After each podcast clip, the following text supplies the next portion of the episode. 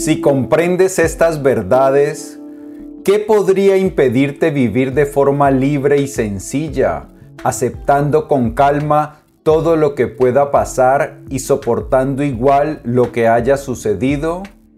¿Quieres que sea pobre? Adelante.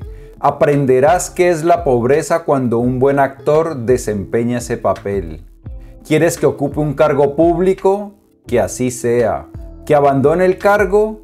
Que así sea también. ¿Quieres que soporte dolores? Mándalos. Y el exilio, donde quiera que vaya, estaré bien, porque ya estaba bien aquí, no por el lugar, sino por mis principios, y me los voy a llevar a donde vaya. Nadie me los puede quitar, son mis únicas posesiones, y me bastan donde quiera que esté y haga lo que haga. Epicteto. Epicteto, gran sabio del que vamos a hablar mucho en este canal porque su sabiduría es extensa y lo que nos puede aportar es también extenso y profundo. Me lo habéis pedido en los comentarios que cómo podemos empezar a ser estoicos. Pues aquí vamos a utilizar las ideas de Epicteto para crear una pequeña guía. Cuatro pasos que puedes aplicar para empezar a convertirte en un verdadero estoico y vivir extraordinariamente feliz, imperturbable. Y como esto de vivir extraordinariamente no solo es importante, sino urgente, pues empecemos ya mismo. Bienvenido a las Notas del Aprendiz, el lugar que está dedicado a ti, a darte todas las ideas y todas las herramientas que necesitas para que te conviertas en tu más extraordinaria versión, en la sabia, en la más estoica, y para que vivas de una manera iluminada, dichosa. Porque, escúchame bien, tú no naciste para vivir, mm, mm, mm. no, naciste para brillar y ser feliz. Mi nombre es Pablo Arango y si esta es la primera vez en las notas del aprendiz, por favor, Considera suscribirte para que no te pierdas ninguna de estas valiosísimas ideas. Bien, en este episodio de las notas del aprendiz vamos a hablar de tres cosas básicas que nos pedían los estoicos que aprendiéramos a controlar. Nuestros impulsos físicos, nuestra mente y nuestro ego que también habita en la mente, pero también vamos a ver eh, algunas cosas sobre la naturaleza humana y también la urgencia, el derecho que tenemos todos a ser extraordinarios. Y con eso es que vamos a empezar. Escuchemos estas sabias palabras de Picteto. ¿Cuánto tiempo tardarás en entender que eres digno de lo mejor y que debes hacer de la razón el principio decisivo en todo? Has recibido los principios que debes aceptar y los has aceptado. ¿Estás esperando todavía algún tipo de maestro para endosarle la tarea de corregirte a ti mismo? Ya no eres un niño, sino un hombre adulto. Si aún eres negligente y vago, si aún postergas las cosas y te consuelas con mañana lo hago, como cuando te harás cargo de ti mismo, jamás te darás cuenta de que no estás progresando, sino que pasarás toda tu vida hasta que mueras como una persona ordinaria. Ahora mismo, entonces, Considérate digno de vivir como un adulto que está progresando y considera que lo mejor es la norma que nunca transgredirás. Ten en cuenta que la competencia es ya, aquí, en este instante es cuando se disputan los Juegos Olímpicos y que la postergación ya no es una opción. Tu progreso se salva o se arruina por un solo día y una sola acción. Este párrafo es la introducción a este episodio. ¿Por qué? Porque aquí en este párrafo Epicteto nos invita a creer en nosotros mismos, nos invita a creer que nosotros somos dignos de lo mejor, de ser extraordinarios. Muchas veces, y de esto hablamos en un episodio anterior de las notas del aprendiz, eh, nos dejamos vencer por la resistencia o la parte X. Por aquí te dejo el vínculo hacia ese episodio. ¿Qué es la resistencia o la parte X? Una fuerza interior que nos hace creer que vivir sabiamente es muy difícil, que son algunos iluminados como Jesucristo, Buda, Gandhi y, otras personas extraordinarias los únicos que pueden alcanzar ese nivel, o Epícteto o Marco Aurelio. No, todos nosotros somos capaces de elevarnos hasta esas alturas. Todos nosotros somos capaces de vivir como sabios, de alcanzar la imperturbabilidad. Así que no posterguemos más la tarea de vivir como verdaderos estoicos. Pero nosotros antes debemos decidir cómo de extraordinarios queremos ser. Vamos con Epicteto. Elabore ahora mismo un carácter e identidad definidos para usted, uno al que tenga la intención de apegarse, ya sea que esté solo o en compañía. Siempre que hagas algo que hayas decidido que debes hacer, nunca trates de evitar que te vean haciéndolo, incluso si la gente en general lo desaprueba. Por supuesto, si tu acción es incorrecta, simplemente no lo hagas pero si es correcta, ¿por qué tener miedo de las personas cuyas críticas están fuera de lugar? Pues esto es lo primero, escoger qué tipo de persona queremos ser, escoger qué cualidades queremos abrazar, que queremos incorporar o cultivar o realzar en nosotros mismos y escoger qué defectos queremos ir puliendo. Esto es una de las primeras cosas que hacemos cuando trabajo con mis clientes en coaching. Definir qué vida queremos vivir y definir qué tipo de persona queremos ser. Y esto es lo que nos dice Epicteto que escojamos qué tipo de persona queremos ser y que cuando escojamos esa persona que no importa si las otras personas desaprueban, si nosotros hemos decidido que eso es lo correcto, que está bien ser así y hacer determinadas cosas, no debemos temer a la desaprobación de otros porque esto es algo también que pasa. La mayoría de gente vive de manera ordinaria y la mayoría de gente, como vemos, como vamos a ver más adelante en este episodio, vive engañada por falsas percepciones. Entonces, si nosotros hemos deliberado acerca de qué queremos hacer y cuáles son los actos que queremos llevar a cabo, pues una vez eh, hayamos hecho, hayamos decidido eso utilizando la razón, pues no, te, no debemos temer ser juzgados por otras personas que viven todavía engañados por falsas impresiones. Y a continuación, Epicteto nos habla de una de las particularidades del ser humano que nos causa muchísimos problemas. Vamos con Epicteto. Lo que hizo a Eteocles y Polinices enemigos mortales fue simplemente esto, su juicio sobre la realeza y su juicio sobre el exilio Juzgaron que lo último era lo peor de las cosas malas y lo primero como el mejor de los bienes. Esta es la naturaleza de todos, perseguir el bien y evitar el mal, y considerar a una persona que nos priva de uno y nos inflige el otro como un enemigo y un conspirador. No importa si es un hermano o un hijo o un padre.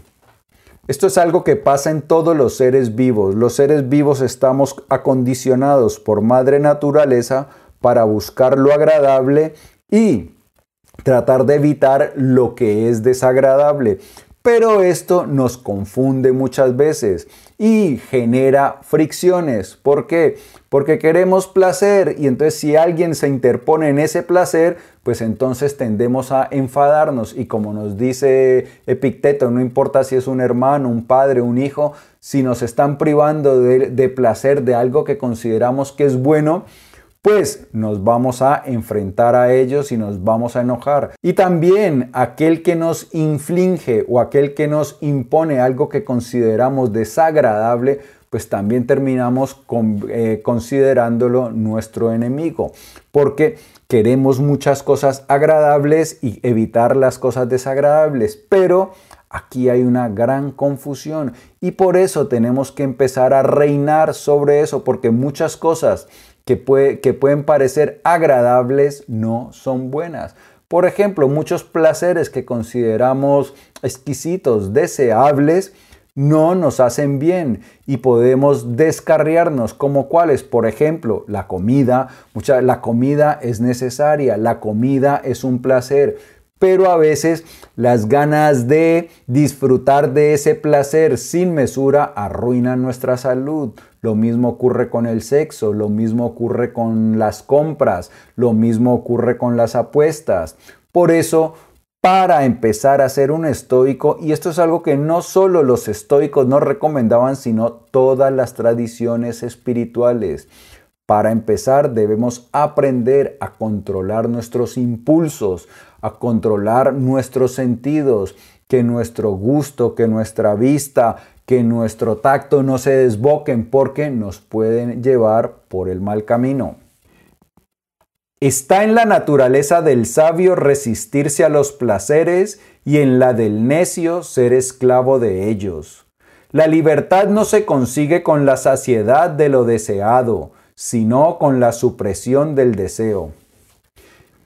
Y es que esto es así de claro. Si nosotros no somos capaces de resistir nuestros impulsos primarios, nuestros impulsos básicos, pues no vamos a poder gobernar sobre nosotros. Si nos ponen una copa de vino y no somos capaces de decir que no, pues vamos a terminar mal. Si a la comida no somos capaces de decirle que no y comemos en exceso, pues vamos a terminar mal. Si al impulso de comprar no somos capaces de decirle que no, pues vamos a tener problemas financieros. Entonces, el sabio aprende a resistirse de los impulsos. El necio vive controlado por ellos. Pero no te preocupes, que el sabio y bueno de Picteto nos da también importantes claves, una enseñanza valiosísima estoica para aprender a resistir las tentaciones. Escuchémoslo. Siempre que le venga a la mente la impresión de algún placer, cuídese de dejarse llevar por él, como debería ser con las impresiones en general. Haga una pausa y deje que la cosa espere un poco. Luego piense en ambas situaciones. Primero en la que disfrutará del placer y luego en la siguiente en la que se arrepentirá y se enojará consigo mismo. Ahora compárelos con su alegría y autosatisfacción si se abstiene. Pero si encuentra que este es el momento adecuado para embarcarse en la aventura, tenga en cuenta que no se verá abrumado por su encanto, dulzura y atractivo. Piense cuánto mejor es darse cuenta de que ha ganado esta victoria. ¿Qué es lo que nos dice Picteto? Que cuando tengamos el impulso de caer ante una tentación, ante un placer, eh, el chocolate, el vino, la pornografía, que esperemos. Entonces, tomamos una pausa y pensamos lo siguiente. Nos imaginamos qué pasaría si caemos en esa tentación, vamos a disfrutar de eso. Entonces, vale, ta, ta, ta, nos comemos el chocolate y nos imaginamos lo que pasaría después de que nos comemos ese chocolate. Normalmente viene la reprobación nuestra. Ah, no pudiste resistirte, no vas a aprender, entonces nos recriminamos. Y ahora comparemos esas dos situaciones con la alegría de habernos resistido. Cuando nosotros, entonces nosotros nos imaginamos que nos hemos resistido y vamos a sentirnos orgullosos, vamos a respetarnos un poco más. Ahora bien, Epicteto no está en contra del placer. La cuestión es disfrutar del placer en libertad, no como un esclavo, no que el placer nos gobierne, sino que nosotros lo gobernemos. Por eso después dice que si decidimos que este es el momento de incurrir en ese placer, pues entonces que sepamos que no hemos sido gobernados por, su por el impulso y que hemos ganado una victoria. Vale, ya sabemos cómo controlar nuestros impulsos físicos. Ahora debemos aprender a controlar nuestra mente, que nos engaña constantemente. Por eso es importantísimo que aprendamos a ver con claridad. Esfuérzate por no dejarte llevar por las apariencias, pues cuanto antes lo hagas, más fácil adquirirás el control sobre ti mismo. El que de verdad se ejercita es el que se entrena para enfrentarse a las falsas representaciones. Aguanta, desdichado, no te dejes llevar. La batalla es intensa, la tarea divina. Alcanzar la maestría en el control, la libertad, la felicidad y la imperturbabilidad. Esto es algo que nos ocurre. Los seres humanos no vemos las cosas con claridad. Esto es algo que sabían los budistas, es, una, es la, una de las bases de los fundamentos del budismo y también uno de los fundamentos del estoicismo. Y ahora también, hace poco me leí el libro Los Cuatro Acuerdos, también en uno de los fundamentos de los toltecas. Mejor dicho, las personas sabias han entendido que el ser humano es proclive a engañarse a sí mismo, a no ver las cosas con claridad. Resulta que nuestra mente siempre está realizando interpretaciones de la realidad y esas interpretaciones que hace de la realidad muchas veces son falsas, son malas interpretaciones. Pero nosotros, como, como es nuestra mente y, creemos que somos nosotros los que estamos pensando, tendemos a creer que esas interpretaciones son reales. Un ejemplo que uso mucho aquí, vemos a un vecino que pasa por ahí, va con el gesto serio y nos dice, ¿qué hay? Y entonces, ¿qué decimos nosotros? Ah, le caigo mal a ese vecino. Pero resulta que ese vecino puede ser que tiene problemas de salud o con su mujer, lo que sea, y entonces viene preocupado por asuntos propios, pero nosotros interpretamos ese gesto serio como es que, que nosotros no le caemos bien. Muchas veces pasa que entramos a un a una habitación donde están hablando personas. Esas personas pueden estar hablando de cualquier tontería. Y entonces, como están hablando de tonterías que ellos solo entienden, eh, chistes, cualquier cosa, y se callan, entonces nosotros qué interpretamos? Es que están hablando de mí. Claro, siempre ocurre lo mismo, pero es una falsa representación. Nosotros no sabemos, pero no lo creemos. Creemos que es así, que realmente es que cuando que se callaron porque estaban rajando de nosotros. Entonces, contra eso es lo que nos advierten los estoicos que debemos luchar, entrenarnos para empezar a ver las cosas con claridad. ¿Y cómo lo podemos hacer? Pues cómo no. Vamos otra vez con Epicteto. Lo primero, no te dejes arrebatar por la intensidad de la representación, sino di, espérame un poco representación, deja que vea quién eres y de qué tratas, deja que te ponga a prueba. Esto es así de sencillo, simplemente cuando aparezcan pensamientos no reaccionar, sino aguantar nuestra respuesta para que podamos observar si esto es verdad o no. En la práctica, ¿qué significa esto? Que vamos a estar atentos a lo que ocurre en nuestra mente o mejor dicho que vamos a realizar la práctica de el mindfulness es decir atención plena muchas tradiciones espirituales coinciden en algo es en afirmar que el precio de la libertad es la eterna vigilancia de nuestra mente, de nuestros pensamientos. Por eso debemos mantenernos en guardia. Cada que eh, eh, aparezca un pensamiento, no dejarnos arrastrar por él, sino que observarlo. Sí cultivamos esta práctica, vamos a ver, vamos a ser cada vez más capaces de crear un espacio entre pensamiento y respuesta. En lugar de que ocurra pensamiento-reacción y una reacción no muy meditada, no muy razonada, pues vamos a crear ese espacio y vamos a poder actuar con cautela, con mesura. Vamos a poder realizar actos que provengan de la razón que para los estoicos esta era la base de nuestra humanidad. Ninguna otra especie poseía o posee razón como nosotros. Y cuando nosotros reaccionamos impulsivamente, lo que estamos es deshonrando este don que nos han dado los dioses, la naturaleza, la capacidad de pensar. Ahora bien, una vez vamos adquiriendo el hábito de observar nuestra mente, pues vamos a tener que luchar contra el peor enemigo del ser humano, el ego. ¿Qué es el ego? El ego es una construcción mental, también se le llama el yo. Es esa sensación que tenemos nosotros de que hay una persona que habita detrás de nuestra cara. Nosotros tenemos una voz como un narrador. Pues bien, ese es el ego. Y ese ego tiene una función principal. Su principal preocupación es cómo me ven los demás. ¿Por qué? Porque ese ego quiere destacar más que los demás. No solo quiere ser aceptado, sino que quiere elevarse en la jerarquía social que lo rodea. Mejor dicho, el ego es muy vanidoso. Entonces, cuando nosotros nos dejamos gobernar por el ego, pues tampoco somos muy razonables.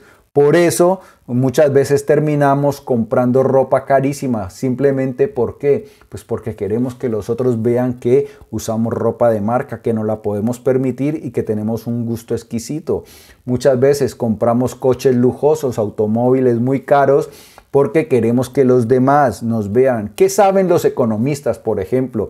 Que una persona con un salario medio, si viviera frugalmente, podría terminar con unos muy buenos ahorros. Pero resulta que los seres humanos cuando sus ingresos empiezan a mejorar, lo primero que hacen es gastarlo en cosas que los demás puedan ver. Casas más grandes, coches más lujosos, ropa más cara. Todo eso son impulsos generados por el ego. Por eso nosotros debemos aprender a tratar con el ego y para tratar con el ego, para controlar el ego, lo primero es aprender a mirar nuestra mente, porque cuando aprendemos a observar nuestra mente, al ego lo observamos, lo identificamos claramente. Sin embargo, aquí Epicteto nos da algunas claves para luchar con el ego, para que nos demos cuenta cuándo es el ego el que nos está gobernando. Vamos con él. En las cosas que tienen que ver con el cuerpo, comida, bebida, ropa, vivienda y sirvientes, Tome solo lo que necesite y elimine todo lo que sea para lucirse.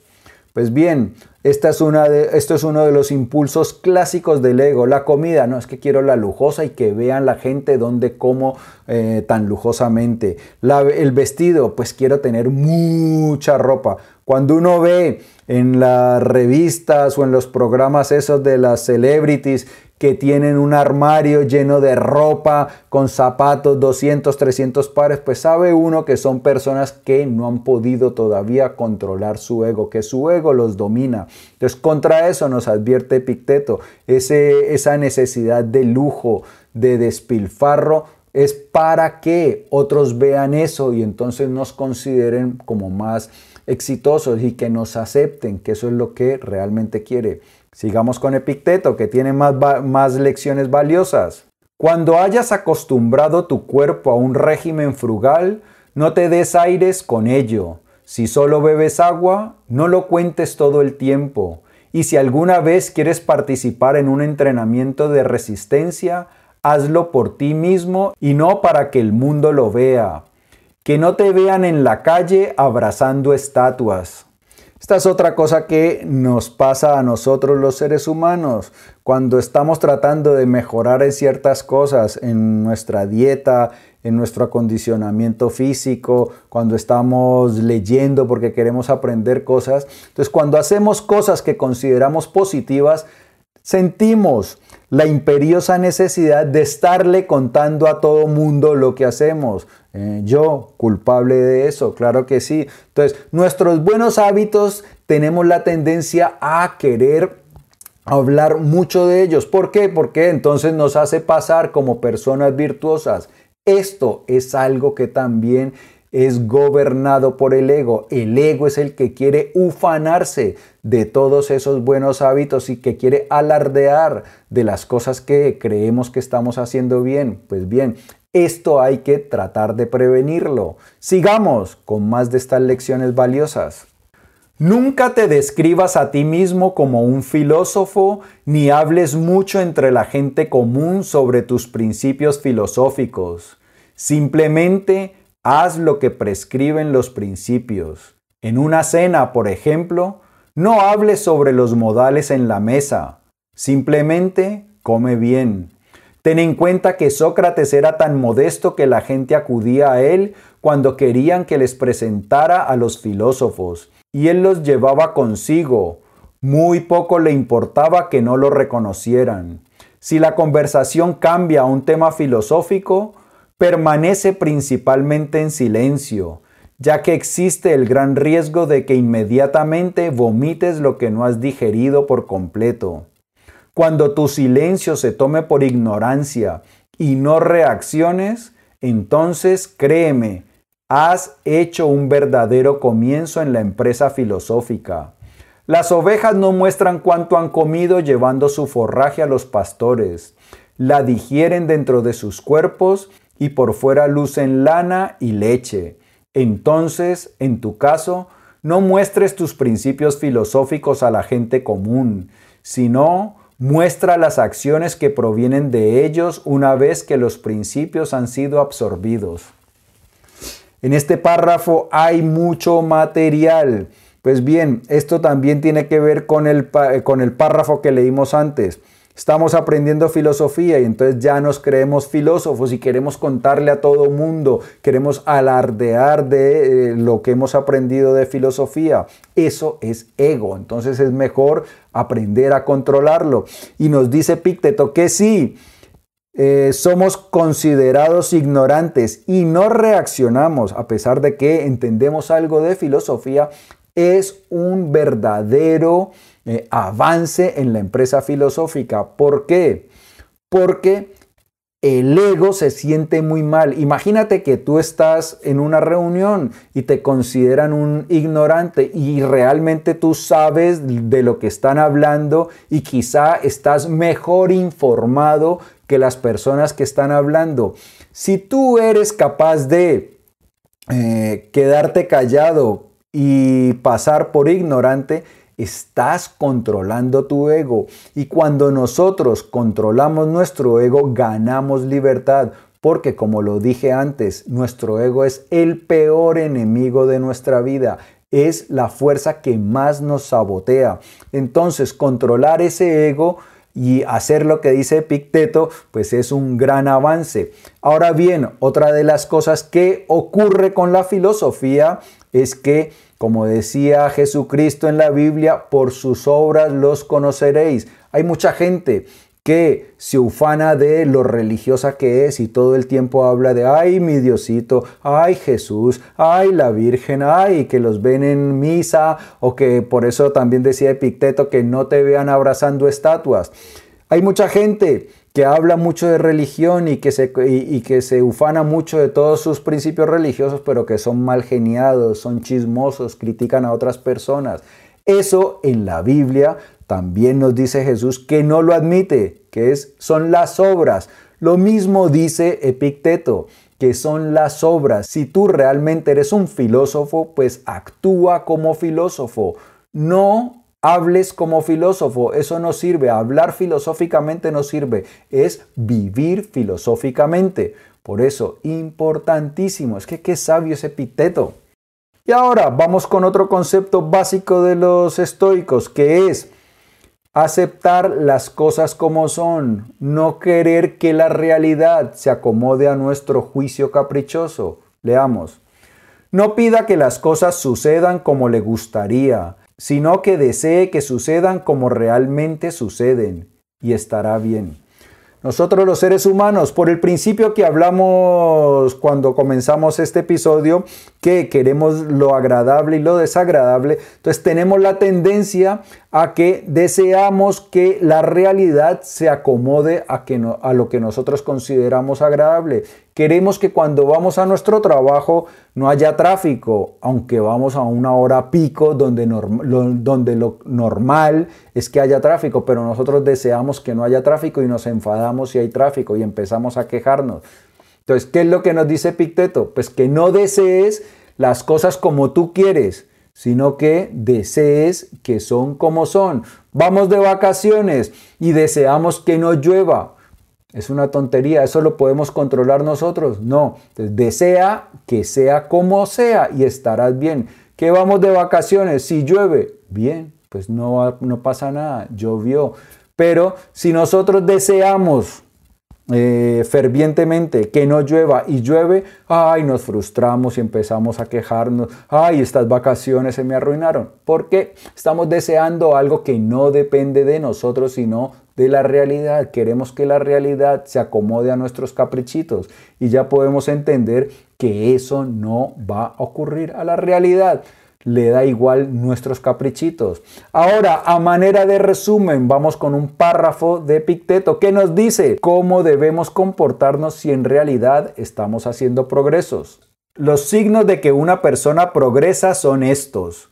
No criticar a nadie, a nadie elogiar, no culpar a nadie, no acusar a nadie y no decir nada sobre sí mismo para indicar que es alguien o que sabe algo.